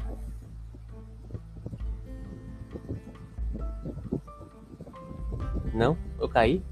Estão me ouvindo? Alô? Eu tô te ouvindo. Ah, eu tá. tô, tô ouvindo, tô ouvindo. E aí, alguma coisa a dizer sobre esse trecho aí? Rose? Eu tô pensando. Enquanto Rose pensa, é, é sobre assim. Por, eu só não entendo por que é, essa necessidade tanto pela punição. Alguma coisa assim. Né? Eu não sei se dá para entender. ele vai desenvolver no, no a gente está no, no, entrando no 5, né? Deixa eu só ver aqui. Vê só, o que ele está falando é dessa questão dessa relação contratual que ele já tinha mencionado em outra parte do texto, né? Que é, de certa forma, ele menciona que, que antecede essa ideia da subjetivação da ação. Aquela ideia lá que perpassa em determinado momento no qual ele fala da ave de rapina, né? É, que a ave de rapina poderia ter agido de outro modo. Poderia a ave de rapina não ser a ave de rapina e agir de outro modo, agir como um cordeiro, por exemplo, né? Essa ideia da, de, de um poder agir de outro modo, ela é produzida tardiamente né? Inicialmente, essa ideia da punição está calcada em uma, uma relação do dano, né? em um poder proporcionar o dano para para me tornar equivalente ao outro que me causou aquele determinado dano, né? Ou seja, pra, a ideia de causar dor está ligada a uma percepção econômica dessa relação, né, de alguém que me lesou em um determinado momento. E aí ele retoma esse argumento, né, de que a relação contratual entre credor e devedor é, é descrita em termos de uma de uma punição, né, por uma transgressão de uma determinada dívida, né, por um rompimento a uma determinada promessa. Ou seja, quando eu não pago o cartão, o que é que acontece? Bota meu nome no SPC, bota meu nome na praça, então eu fico impossibilitado de fazer compras. Eu não posso ter um cartão de crédito, eu não posso fazer nada porque eu rompi uma regra econômica, estrutural de um acordo que eu fiz socialmente, né? Então, o que Nietzsche diz inicialmente é que essas mediações das relações né, entre causar dor ou causar, de certa forma, uma punição a alguém no sentido da dor está baseado numa ideia econômica de um acordo social que foi rompido, né? E não necessariamente no sentido de que eu concebia que o outro, por ser racional, poderia ter agido de um modo, de um outro modo, é, se não esse que ele o fez, no sentido né, de, de me prejudicar. Né? Não me importa se ele poderia ter liberado ou não, o que me importa é ser ressarcido. Né? E para me, me ressarcir, né, essa ideia de causar dor, de certa forma, equiparava essa dívida ou essa transgressão a um determinado acordo social específico, digamos assim. Né? Então, essa suposta transação social seria assegurada por uma suposta memória baseada em determinadas pressuposições de penas dolorosas que induzem a própria promessa de não transgressão. Né? Entretanto, Nietzsche faz toda aquela descrição ali né, dos tipos de punições que eram infligidos naquele, naquele determinado momento, que é um primeiro momento né, dessa produção, digamos assim, dessa suposta memória, em um determinado sentido. Né? Ah, e aí, o que é que acontece? Né? Existe um, não é simplesmente a ideia de causar dor a alguém que vai me compensar automaticamente, mas é porque existe um certo prazer que se obtém ao infligir punição a alguém. Né? Que é central para, para as noções antigas de compensação dessa, dessa dívida, digamos assim. Né? Ele diz ainda que é, o conceito moderno, ao se transfigurar a partir dessas prerrogativas, né, de certa forma, ao se relacionar com essa perspectiva dos primeiros códigos penais, né, ele traz uma perspectiva de uma certa vingança retributiva, né, que era a, a motivação inicial. Né. Entretanto, né, é, esse prazer em causar essa suposta punição não pode ser entendida basicamente apenas como um prazer gratuito, né? que, que, que se faz simplesmente por, por, por, uma certa deliberação, uma certa tendência sádica, né? Mas é uma faz parte da psicologia da sobreposição, né? Que, que explica esse encadeamento, né? De um poder me colocar acima de outrem diante dessa prerrogativa de, um, de uma mudança de lugares diante dessa disputa e o exercer desse poder em relação ao outro. Né?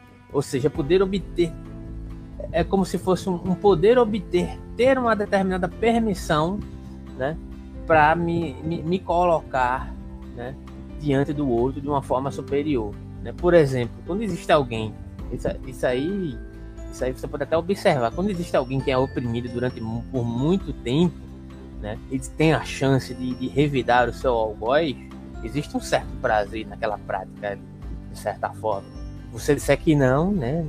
Eu não sei mais, eu não acho que eu não, não, não, sei nada sobre a humanidade, mas existe um certo prazer ali, não um certo prazer que vai, digamos assim, extinguir tudo que lhe foi feito, mas é um prazer de, pelo menos naquele momento, dentro daquele determinado contexto, naquele momento específico, né? Você poder se sentir superior a alguém que te subjugou em um determinado momento, né? Isso é próprio desse ímpeto pujante, de certa forma, do exercer da crueldade como esse intercalar entre o modo de, degeneração de, de se exercer a crueldade em relação ao outro e uma crueldade supostamente justificada. Por exemplo, vou dar um exemplo muito claro que vocês vão entender agora limpidamente. Quando Olavo de Carvalho morreu, teve gente que, que queria sambar no, em cima do caixão dele. É a típica coisa que serve aqui como, é, digamos assim, um, um, momento de glória, de sentir prazer de uma determinada crueldade que pode ser justificada e como e pode ser algo pujante da própria vida. Aí, se você acha que é correto ou não, vai da escolha moral que você faz diante desse caso. Mas você não pode negar que houveram pessoas que sentiram um regozijo a partir dessa questão, entende? É, esse é que é o, é o ponto fulcral aí da, da, da, da questão que a gente está colocando aqui nesse sentido. Não sei se eu me fiz compreender. Não só compreendo, Alberto, como eu falando com meus pais. Ah, isso é motivo para a gente abrir um champanhe, isso aqui. Aí minha mãe e meu pai dizendo, Gabriel, como assim? Você comemorar a, a morte do, do outro? Como isso é possível? Uma pessoa como você. Ah, só você, Alberto, para lembrar Sim, coisas. mas é um exemplo que é, que é muito assim, presente, né? Você, é. Você vai se compadecer por alguém. Não que eu esteja incentivando as pessoas a comemorar a morte, até porque eu, sinceramente, particularmente, eu não consegui me, me sentir alegre com a morte de Olavo de Carvalho, mas para mim tanto faz como tanto fez sabe? Acho que. Eu me lembro. Eu acho que ele foi Nossa, até tarde, inclusive. Né? E, é. morreu até, viveu até muito. Porém, eu não consegui me sentir feliz com isso, porque de fato não, não, não ocasionou nenhuma mudança positiva direta na minha vida e na vida de outras pessoas que tanto é. sofreram com, digamos assim, esse tipo de ideologia. perseguição. Não é nem perseguição, mas essa produção cultural que abarcou o Brasil desde 2012 para cá, né? acho que eu sentiria mais prazer em ver isso se acabar de fato. Né? Eu acho que ainda, ainda tem vários processos a se passarem por aí, mas beleza. Né? Tanto faz como tanto fez, já foi tarde. Né? Mas eu não consegui sentir esse prazer, essa felicidade. Né? Talvez eu sinta muito mais prazer quando o Bolsonaro sair da presidência e as coisas já começarem a mudar de fato. Né? Ele for para cadeia Agora, e etc. Mesmo, é. mesmo porque de, é, já, já ouvi gente falando que pode ter sucessores, né? Porque ele deixou um legado. Um legado. Que legado, hein? Eu disse, não, é legado no sentido educadamente falando. Sentido, é, é. Mas essa é a palavra que eles vão usar mesmo, os seguidores usam. Ah, Inclusive que... tem o, o. Como é mesmo aquele. É, Brasil Paralelo tá ali fazendo em memória do Olavo de Carvalho, tudo aquilo. Aí eu, eu queria que Alberto falasse alguma coisa para eles. Não, cara, simplesmente a esquerda, isso é um problema da esquerda também, sabe? A esquerda, a esquerda é muito deficitária nesse sentido de ocupar esses espaços e de combater, de combater eficazmente é, órgãos como, por exemplo, esse Brasil Paralelo, né? O, o, a página de esquerda mais popular do Brasil, que é a TV Boitempo, eu acho, tem 300 mil inscritos, cara. O Brasil Paralelo tem mais de 3 milhões de inscritos. Então tem uma, alguma coisa errada né, que a esquerda tá não, fazendo. É, é, e a Jovem Pan, que tem 8 milhões? Então, é disso que eu tô falando. Tem alguma coisa errada que a gente não tá sabendo Exato. fazer. É, mas eu acho que. É, a, a, eu acho que não precisa ser pela, pelo discurso superficial, vai, pra, porque tem isso, né?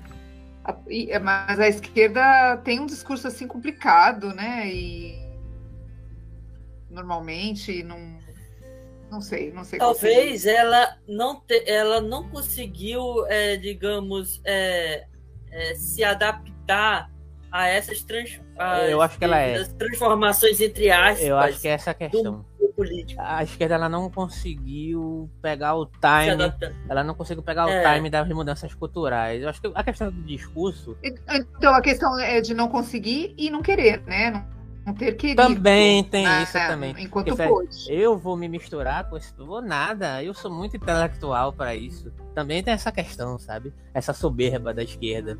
Assim, ah, quem quiser que, que compre o meu livro e que, que me entenda. Né? Realmente, né? Tem, tem várias outras questões. Inclusive, é uma questão que eu penso todos os dias quando acordo. Todos os dias quando acordo. Eu penso exatamente sobre isso. E a gente tem que começar a combater. A gente não pode deixar um órgão feito Brasil Paralelo tá aí no YouTube livremente para qualquer pessoa supostamente inocente ligar a TV e ser influenciada por aquele discurso que é negacionista de, da ditadura, negacionista do, do, dos sistemas mais horríveis que já existiram na face da Terra e pregar uma. Não, e... não pode deixar isso acontecer, sabe? É um absurdo, tá é uma canal, afronta. Né? Tá no canal. Tá num canal educativo. Pois né? é, colocado pelo próprio governo. E isso não pode é, deixar na isso TV acontecer. Escola. Né? Eu, eu, já assisti a TV Escola com os meus filhos. Pois é. Imagina. Não pode deixar isso acontecer. Não pode deixar isso acontecer. É. Então essa é a questão. A gente perdeu essa guerra cultural, pelo menos temporariamente. É que isso começa a mudar. Né? Mas enfim. Voltando para o contexto do, do, do, livro aqui, sobre a questão da crueldade e etc., é basicamente essa questão. Né? Deixa eu ver se tem alguns desdobramentos aqui a partir disso. Então, por exemplo, quando ele menciona lá, né? Que ele quando é recuperada a questão da, da moral do Senhor, né? Quando fala que o prazer da punição eleva psicologicamente o credor sobre o devedor, né? Mesmo que o credor não seja um tipo de senhor, ao punir faz com que ele participe dos direitos dos senhores. Já, já pensou nisso? Já parou para raciocinar nisso aí? Acerca disso? Né? Mesmo quando eu não sou o Senhor, quando eu recebo o direito de punir alguém, eu é como se eu estivesse participando da casta dos senhores.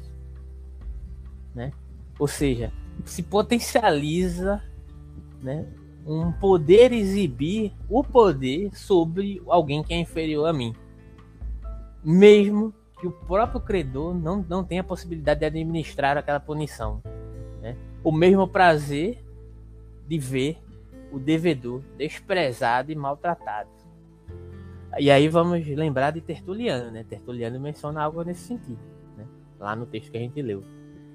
Então Nietzsche diz que essa é a forma mais original e mais visceral de compensação por danos, ou seja, uma garantia e um direito à crueldade, democraticamente, inclusive. Deve-se ter em mente, no entanto, que o prazer decorrente dessa ideia de punição não é não se perfaz pela, pela colocação da dor em si, mas da elevada e profunda experiência de poder que está por trás do causar a dor. Gostaram? Gostei. pois é. É para refletir, né? Para refletir no mínimo. E aí, é, qual, qual o texto? A gente tá no 5, é? No 5, né? Isso. Vamos pro 5. Como seria de esperar, após o que foi dito, imaginar tais, tais relações contratuais? Como seria de esperar, após o que foi dito, imaginar tais relações contratuais desperta, sem dúvida, suspeita e aversão pela antiga humanidade, que as criou ou permitiu precisamente Nelas fazem-se promessas. Justamente nelas é preciso construir uma memória naquele que promete. Nelas podemos desconfiar. Encontraremos um filão de coisas duras, cruéis, penosas. O devedor, para infundir confiança em sua promessa de restituição, para garantir a seriedade e a santidade de sua promessa, para reforçar na consciência a restituição como dever e obrigação por meio de um contrato, empenha o credor para o caso de não pagar algo que, que ainda possua sobre o qual ainda tenha ainda tenha poder, como seu corpo, sua mulher, sua liberdade ou mesmo sua vida. Ou em certas circunstâncias religiosas, sua bem-aventurança, a salvação de sua alma. E aí é, tem a ver totalmente, você chegou a mencionar, com a própria ideia do livre-arbítrio, né? Digamos assim, né? Uh, se, se, se você é livre para escolher, né? Para deliberar, é uma consequência, na verdade, né? Se você é livre para escolher, para deliberar, logo, se você delibera o que está circunscrito fora da moral vigente, é você estar passível de ser punido. E essa punição, de certa forma, está ligada a, digamos assim, uma condenação da sua alma, inclusive. Né? essa possibilidade, né, de além de te causar a dor, né, além de te causar uma inferiorização que vai me causar prazer, né, que vai me trazer um sentido pujante dessa crueldade, né? Além disso, você vai ser condenado a uma danação eterna, porque você, além de tudo, ainda pôde deliberar sobre aquela determinada escolha que você foi, que você fez, né? Você tinha livre-arbítrio para fazê-lo, portanto não fez, logo você está condenado, né? É, até a paz no túmulo, assim era no Egito, onde o cadáver do devedor nem sequer no túmulo encontrava sossego diante do credor. Sobretudo, mas é certo que para os egípcios essa paz era algo especial. Sobretudo o credor podia infligir ao corpo do devedor toda sorte de humilhações e torturas. Por exemplo, cortar tanto quanto parecesse proporcional ao tamanho da dívida. E com, é o que? Uma mortadela, né? Você vai, eu vou cortar aqui essa peça de carne de acordo com o que eu acho que ele me deve, né? E com base nisso, bem cedo de toda parte houve avaliações precisas, terríveis em suas minutas. De novo é aquela história do olho por olho, dente por dente. É, mas só que tem uma, um simbolismo aqui por trás, né? Não é só ah, a questão de causar a dor. Mas como ele mesmo. Não, disse... eu entendo. Mas assim, eu só tô querendo resumir mesmo. Mas resumidamente é isso. Não. Mas... É, mas aí tem a questão, né, de, de se sentir superior. De se sentir, digamos assim, localizado em uma escala hierárquica, ao menos no momento do ato da, da, do retalhar do corpo, né? Eu me sinto superior porque eu posso fazê-lo. Estou autorizado pela sociedade a fazê-lo logo naquele contexto, eu sou superior. Entende? É uma participação da moral dos senhores naquele determinado momento. Né? E com base nisso, bem cedo em toda parte, houve avaliações precisas, terríveis em suas minúcias, avaliações legais de membros e partes do corpo. Já considera um progresso, prova de uma concepção jurídica mais livre, mais generosa, mais romana, que a lei das 12, das 12 tábuas decretasse ser indiferente que os credores cortassem mais ou menos nesse caso. Se cortam mais ou menos que não seja crime. Nota de número 5, que aqui no meu livro tá com outro número. Deixa eu ver se eu consigo achar. E eu tô com outro livro. Agora que é a genealogia da moral. Você quer que eu leia? Se puder. Ah, segundo o tradutor espanhol André Sanches Pascoal, este é, é, um dos preceitos da terceira das doze tábuas. Ele aponta um pequeno erro na citação. O texto da lei romana diz: sede fraude esto. Só isso. Ok. Tornemos clara para nós mesmos a estranha lógica dessa forma de compensação. A equivalência está em substituir uma vantagem diretamente relacionada ao dano, uma compensação em dinheiro, terra, bens de algum tipo, por uma espécie de satisfação íntima concedida ao credor como reparação e recompensa. A satisfação de quem pode livremente descarregar seu poder sobre uma impotente sobre um impotente. A volúpia e aqui tem, o termo está em francês e tem a outra nota. É, faire le mal pour le plaisir. É fazer o mal pelo prazer de fazer. É isso o prazer de ultrajar, tanto mais estimado quanto mais baixa for a posição do credor na ordem social, e que facilmente lhe parecerá um delicioso bocado ou mesmo antegozo de uma posição mais elevada.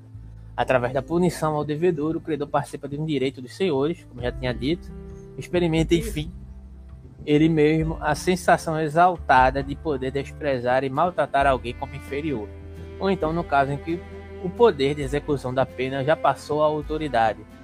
Poder ao menos vê-lo desprezado e maltratado, a compensação consiste, portanto, em um convite a, e um direito à crueldade.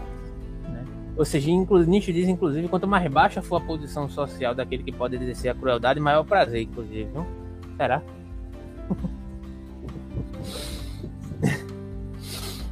É terrível, né? É o quê? É terrível, né? Porque a gente vê até nos dias de hoje, né? Com certeza. É, é mas a, ah, no caso dos dias de hoje a gente vê num micro, é, num ambiente não assim público, né? Mas até, teria... mas até macro ah. também diretamente, se você observar esse governo Bolsonaro é um governo de ressentidos, é um governo de pessoas que agora é, passaram o tempo inteiro, digamos assim, excluídos do, do mainstream social, agora conseguiram temporariamente. Né? O que é que eles fazem? Eles usam a máquina do Estado para infligir punições àqueles que eles consideram algozes. Né? Vide Mário Frias, vide né? toda essa galera que se sentiu durante um tempo menosprezado diante daquilo que ele diante daquilo que eles consideravam um menosprezo e agora eles usam a máquina pública contra a própria coisa pública simplesmente por um prazer de infligir uma determinada punição. É, eu não entendi. É, é a, digamos, o governo dos ressentidos? Nesse sentido, é, com certeza. Né? Vocês não acham, não? É uma interpretação, é uma, uma colocação possível. Eu interpreto dessa maneira, mas como você disse que é um sentido, que outro sentido é, pode ter? É, pode ter vários, né? mas fazendo essa leitura, né? Você vê aquele Mário Frias mesmo na, na, na, no Ministério da Cultura. O cara faz de tudo para prejudicar todos os seus colegas de, de, de, profissão. O que é isso se não é ressentimento? Se não é um prazer em se sentir superior? E, e quando. Exato, desculpa. e, e, quando você também tira da. É, persegue pessoas que cumprem né, sanções necessárias. Isso é muito estranho. Pois é. é. Essa é, é a questão, né? Então, Eu concordo, sim. Então, não tem uma explicação. É, pode até ter outras explicações que não só essa, mas isso aparece muito fortemente, né? É, ou seja, agora eu tenho uma oportunidade, agora eu estou devidamente autorizado, né, a, de certa forma, a causar dor a alguém, punição, retirar algo de alguém e vou fazê-lo porque assim eu me sinto superior, né? E eu tenho um prazer nisso, e é a crueldade que habita a vida humana, goste você ou não, né? goste você ou não. E aí isso pode ser utilizado em um sentido que você considera justo, e aí o que você considera justo pode não ser justo diante do escopo social, ou pode se tornar justo o uso dessa crueldade em um determinado sentido. Né? Ninguém vai reclamar se, por exemplo, você der uma tapa na cara de um nazista que está ameaçando a vida de alguém no meio da rua. Né? É, essa é a questão. Até o uso da violência pode ser justificável em certos aspectos. Né? Mas o problema é fazer é a utilização dessa justificação a seu bel prazer. Né? Aí você pode pegar para utilizar para justificar qualquer coisa que seja, se você quiser fazê-lo, né? Essa é a questão. Aí é que, é aí é que tá o problema. Então, deixa eu só ver uma coisa aqui. A gente, vou ler esses seis, a gente faz uma contextualização rápida. Desse... Desculpa, Alberto, o que, que você falou, essa última frase? O problema é o quê? É... O problema é o uso que se faz, por exemplo. A violência é algo necessariamente humano, é presente. Não adianta você. Assim, é minha interpretação, tá? Vocês podem ficar à vontade. Não, não é. Pois é, você falou. À vontade para discordar. Que, é... Não, eu vou, dizer, vou chegar lá no que você me perguntou, né? Ah. Mas assim, se o, o ser humano não é necessariamente violento, e é uma, uma proposta do próprio Nietzsche, inclusive, isso, né? A violência faz parte do humano. Vamos encontrar formas de utilizar essa violência de uma forma que não seja necessariamente, digamos assim, degenerativa ou que vá destruir outras pessoas, né? digamos assim. Mas não podemos negar essa violência, porque ao negar essa violência você faz um mau uso dessa violência, porque em algum, em algum outro momento ela vai aparecer. Ela vai aparecer e vai aparecer de uma forma que muitas vezes você não vai conseguir deliberar sobre ela. Vê como tá ligado aquela ideia da subjetivação da ação que a gente colocou aqui também. Né? Você nega a sua violência, a tendência muito maior que você vai ter é que essa violência apareça em você de uma forma que você não vai conseguir lidar. E aí, que formas são essas? Tem várias. Psicoterapia, artes marciais, dança, arte, escolha sua. Né? Vai depender de cada um, sabe? pesquisionais. É, pois é, tem, cada um cria a sua, a sua forma. Né? Mas negar a violência não resolve o problema da violência. E também dizer que não somos violentos também não vai resolver o problema da violência. Né? Sabe? Essa é a questão. E outra coisa, muitas vezes entender uma reação que é enquadrada como supostamente violenta, como não ser possível de ser efetuada em relação a outros modos de exercer violência que são necessariamente excludentes dentro do escopo social, também é uma outra forma de lidar mal com a violência, né? Sabe? Agora depende, agora você pode utilizar essa justificativa de que não, eu posso reivindicar pela minha existência através da violência, certo? Mas qual é o parâmetro que está sendo utilizado para justificar essa, essa ação? Você pode utilizar isso para justificar qualquer coisa que você queira justificar através de um ato violento, sabe? Vai depender do uso que se faz disso em relação aqui, né? É aquela velha questão, né? Foi colocada por Malcolm X, que é um ponto de reflexão. Será que é justo confundir a reação do oprimido com a violência do opressor? Esse é um ponto, né? Então quer dizer que o opressor que reage ele é igualmente violento àquele que está oprimindo ele durante um determinado período de tempo, necessariamente durante vários anos seguidos e etc, etc e tal, né? É um ponto, né? Até que ponto a gente tem que ser passivo? Até que ponto a gente tem que oferecer outra face? Eu sou muito a favor dessa ideia de, de oferecer outra face, não, sabe? Depende. Tem casos e casos que nós somos obrigados a agir de uma forma passiva, porque senão a corda só arrebenta do lado mais fraco. Mas quando a gente tiver a possibilidade de reagir contra determinados ímpetos de opressão, a gente vai oferecer outra face? A gente vai oferecer outra face para um nazista? É isso que a gente vai fazer? Esse é o ponto de reflexão que eu coloquei referente a isso. Entende? Depende do uso que se faz da violência. Né? Nem a própria violência é mal, é má, nem ruim. Nem, nem, é, nem a própria violência é má nem boa em si mesma. Né? Ela é um impulso, ela é algo que existe no humano. Pelo menos essa é a interpretação que eu faço. Sabe?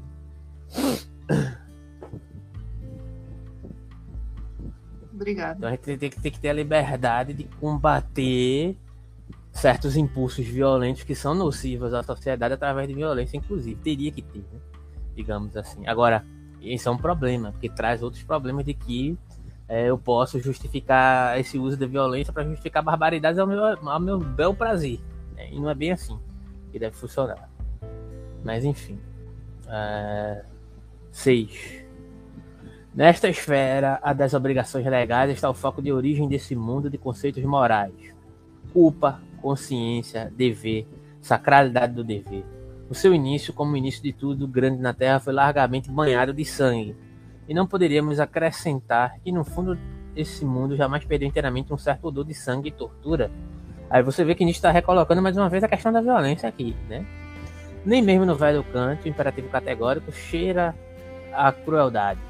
Foi igualmente aí que pela primeira vez se efetuou esse sinistro, talvez indissolúvel entrelaçamento de ideias, culpa e sofrimento. Pergunta-se pergunta mais uma vez: em que medida pode o sofrimento ser compensação para a dívida? na medida em que fazer sofrer era altamente gratificante, na medida em que o prejudicado trocava o dano e o desprazer pelo dano um, por um extraordinário contraprazer, causar o sofrer, uma verdadeira festa, algo como disse, que era tanto mais valioso quanto mais contradizia o posto e a posição social do credor. Isto eu ofereço como uma suposição, pois é difícil sondar o fundo dessas coisas subterrâneas, além de ser doloroso, e quem aqui introduz toscamente o conceito de vingança obscurece e cobre a visão em vez de facilitá-la, pois a vingança leva precisamente ao mesmo problema. Como pode fazer sofrer ser uma satisfação? Vocês estão entendendo a questão que ele está colocando aqui? É... É, ele está falando para a gente não confundir com a vingança, mas eu não entendi o porquê. Porque a vingança não pode ser o fundamento que causa essa sobreposição. Por que ela não pode ser fundamento? A vingança já é consequência de algo. O que é que vem antes da vingança? A ação. Antes da. Ah, e, tá, ação em uma certa medida. Vamos entender assim que seja ação. Mas antes da ação, o que é que vem? O que é que leva a ação? As forças. É isso, chegou no ponto correto. Existe uma teoria de, das forças que está por trás né, digamos assim, de toda essa contaminação aqui. Né? Se existe a vingança, a vingança só surge porque tem uma certa, uma certa vaidade, vou chamar de vaidade aqui, tá? Uma vaidade que está relacionada com aquela questão que ele colocou anteriormente, que é o oprimido que está ali levando cacetada na cabeça o tempo todo e tem uma oportunidade. Ele foi autorizado a, de certa forma, se vingar. Ele foi autorizado a, de certa forma, é, recuperar a sua dívida nesse sentido. Vai arrancar uma tira de couro das costas do seu senhor. Ali ele está participando da, da, da, moral de senhores, nem que seja por cinco minutos. Né? Mas não é a vingança em si que justifica o ato. É a inevitável condição de vida e das relações de sobreposição de, de, de sobreposição das forças que está relacionada aí, né?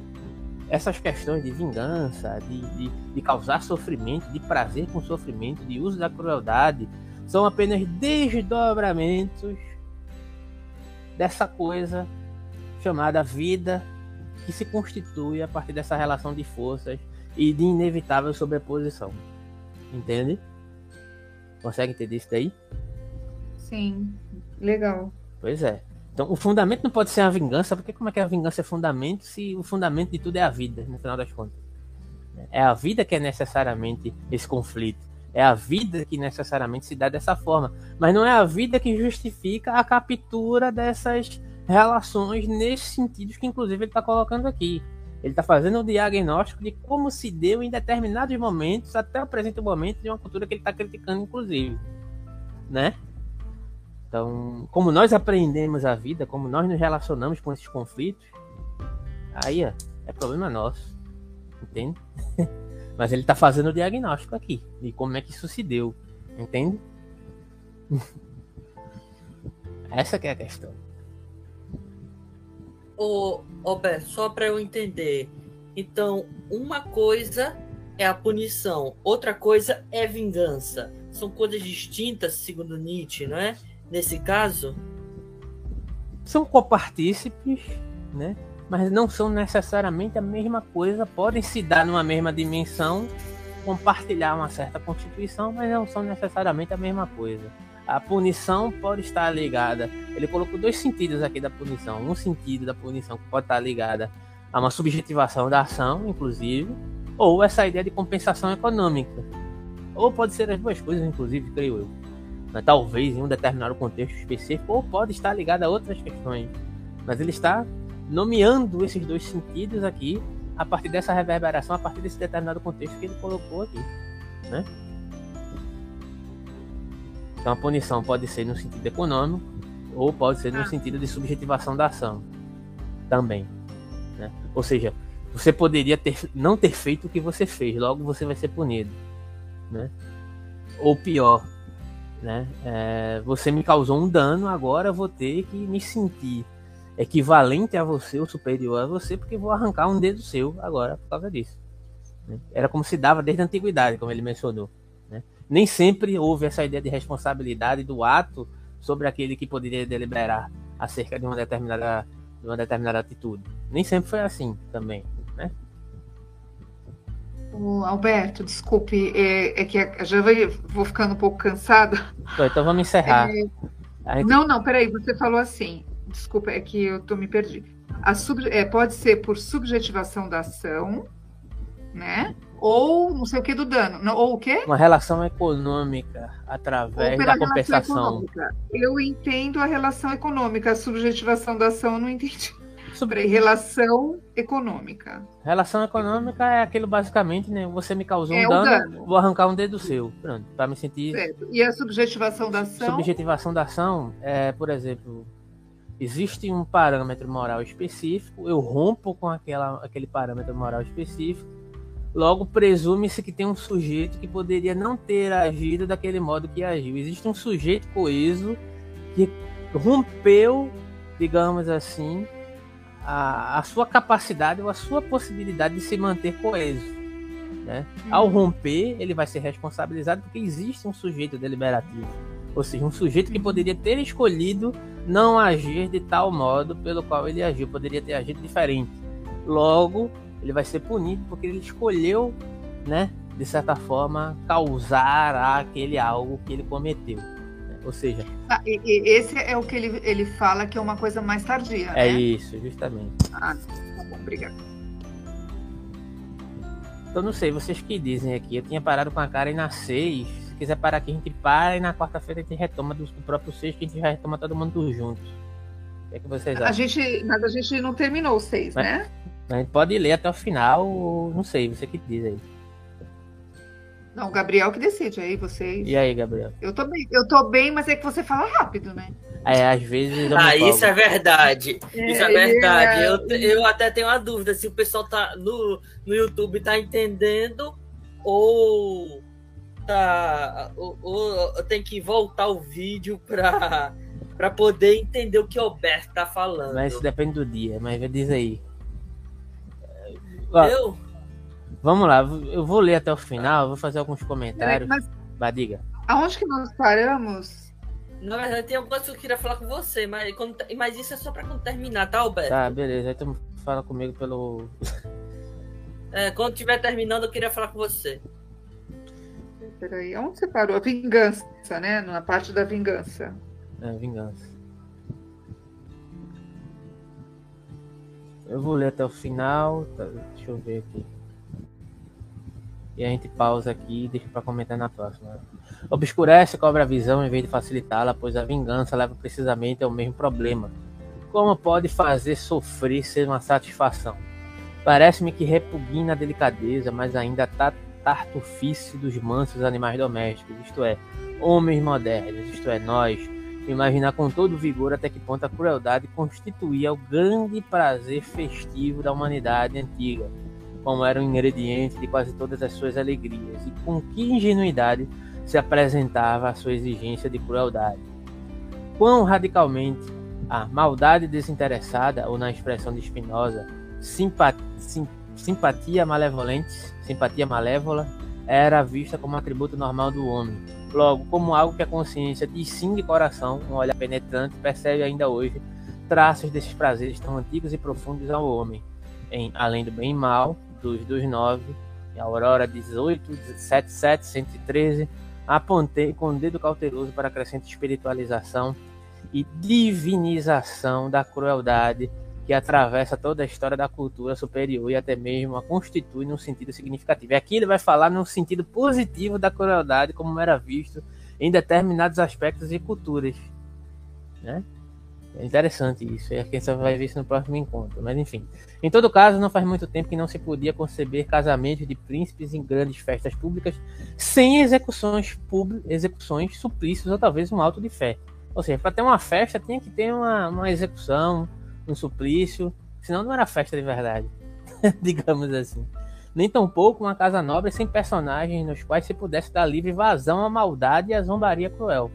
Recorde-se, por exemplo, Dom Quixote na corte da duquesa. Hoje lemos Dom Quixote com um gosto amargo, amargo na boca, quase como um tormento. E com isso pareceríamos bem estranhos e obscuros para o autor e seus contemporâneos. Eles o liam com a mais tranquila consciência. Com o mais alegre dos livros, eles riam as gargalhadas. Ver sofrer faz bem. Fazer sofrer, mais bem ainda. Eis uma frase dura mas um velho e sólido axioma humano, demasiado humano, que talvez até os símios subscrevessem. E aí ele estava fazendo uma alusão, né, a, a, a, uma perspectiva bem primordial aí, né, digamos assim.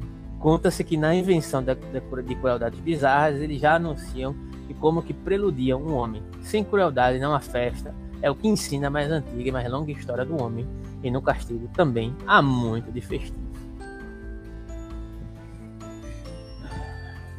demais. Pois Meu é. Deus. e aí no próximo encontro a gente hoje, vai. Hoje, com o politicamente correto, nem sei o que o Nietzsche ia falar. Porque. São outros tempos, não é mesmo, São. Roberto? São vai. outros tempos. Então século não se tinha essa nossa. É, século XIX. E acho que realmente é difícil de se entender nesse sentido mesmo. Enfim, eu acho que, que sei lá, eu acho que diante de, de, de, dessas questões colocadas por Nietzsche, eu acho que. Alberto, uma vez. Fal... Desculpa, Alberto. É, teve uma vez que Alberto tinha falado que teve uma vez é, sobre a história de alguém daqui do Recife que ficou meio que puto com, com Nietzsche e se desvinculou do grupo de estudos do GEM só por causa dessa interpretação? Como é mesmo, Alberto? Então, não, vê só, eu acho que é uma questão complicada. Eu acho que Nietzsche ele pode ser uma ferramenta muito útil para criticar, inclusive, os problemas que ocorrem em certos idealismos da atualidade, em certos idealismos da esquerda e no autoritarismo da extrema direita. Eu não estou dizendo, não estou comparando jamais aqui a extrema direita com a extrema esquerda, porque é um problema de fundamento, inclusive, você fazer isso. Quando você faz essa comparação, só quer dizer que você não estudou nada na sua vida. Eu estou dizendo que há certos problemas idealistas na esquerda que causam uma certa inação da esquerda, faz com que a esquerda não reaja fique idealizada demais e etc. Inclusive reagir à extrema-direita. E há certos problemas, certas colocações que Nietzsche faz num determinado sentido que a gente pode utilizar como armas contra a própria extrema-direita. Eu acho que Nietzsche, nesse momento, se ele fosse vivo agora, acho que ele ia ficar é, nem localizado, nem numa coisa nem na outra. Ele ia ficar à margem de tudo isso. É a impressão que eu tenho. Sabe? Como ele ficou a seu tempo. Né? E aí apropriações várias fizeram, né? foram feitas. Né? Desde feministas a galera do, do, próprio nazismo que se apropriou de Nietzsche a seu bel prazer. Eu acho que Nietzsche tem muita coisa a dizer no sentido das provocações que ele coloca. Você não precisa nem concordar com ele, mas as provocações, as questões, né? É o desmascarado que é essa suposta essência do humano, digamos assim, que ele deixa à mostra. Né? Eu acho que é muito interessante para pensar a contemporaneidade, inclusive. Mas enfim. Era isso que eu tenho para dizer no momento. Eu acho que no próximo encontro a gente já começa diretamente na questão da crueldade. A gente já começa diretamente falando sobre isso. Né? A gente lê de novo esse 6, comenta e o 7 que vai tratar exatamente da questão da crueldade. E aí todo mundo presente, quarta-feira, 17 horas, 17h30, né? A Karen vai estar melhor, creio eu, tomara. E eu acho que é isso. Tem alguma colocação a fazer, Rose? Não tô cortando não estou dispensando vocês, não. não bem. Eu vou agora estudar. E o Gabriel? Eu também estou bem. Ok. Obrigado por perguntar. Então, próxima quarta, tá? Valeu. Então, tá. Obrigado. Valeu. eu posso, ah, sim, tem uma coisa que eu queria falar, mas é só deixar a Rose ser liberada. Tá bom. Um beijo. Beijo. Obrigado, Rose. Espero que tenha gostado do livro. Ah, sim, vou ver. Ok, então. Beijo. Tchau. Beijo.